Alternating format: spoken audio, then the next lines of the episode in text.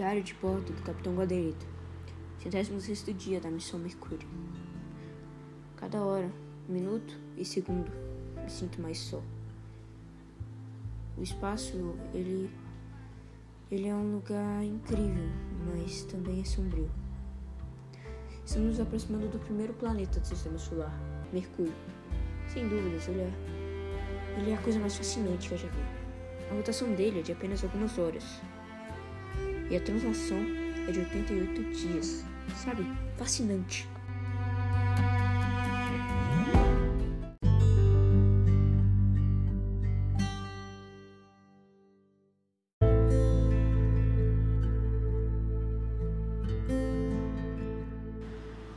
Diário de bordo do Capitão Gorderito, centésimo sétimo dia da missão Mercúrio. Não sabemos o que fazer. O clima na nave não é bom pois recebemos informações de que a probabilidade de volta é mínima. Como Mercúrio não tem satélite natural, não conseguiríamos chegar mais próximo dele, senão seríamos engolidos pelo Sol. Mas é isso que deixa Mercúrio mais bonito, o medo. Bom, já percorremos 456 milhões de quilômetros estimados. Faltam apenas 67 para podermos observar com cautela esse planeta tão bonito. O que mais me preocupa é o Sol. Ele é o principal fator por nós não conseguirmos pousar em Mercúrio. Mesmo tendo Clentos 3221, que ajuda na, no resfriamento da nave em proporções gigantes. Com o nosso propulsor a jato Freitos, a nova tecnologia espacial, fomos chegar em nosso destino em apenas duas semanas. Mas a volta é o maior medo agora. Agora eu entendi porque o nosso chefe estava tão preocupado.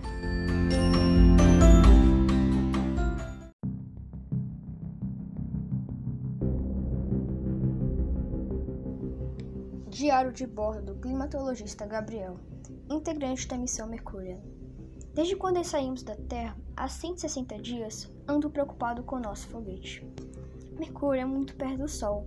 Só foguetes com uma estrutura muito boa aguentaria esse calor.